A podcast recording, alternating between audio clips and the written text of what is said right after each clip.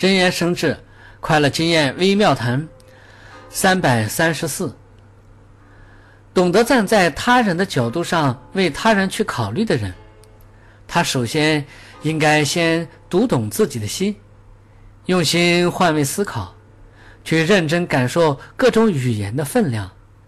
那么，他对别人说的每句话，就都会起到非常强大的作用。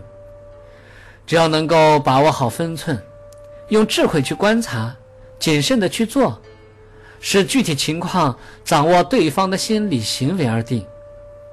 无论如何去对待他们，他们都能发自内心去接受。这就是心灵上的管理，完全区别于外在形象上的管理。这种管理会让每个人心悦诚服，从而。达到良好的效果。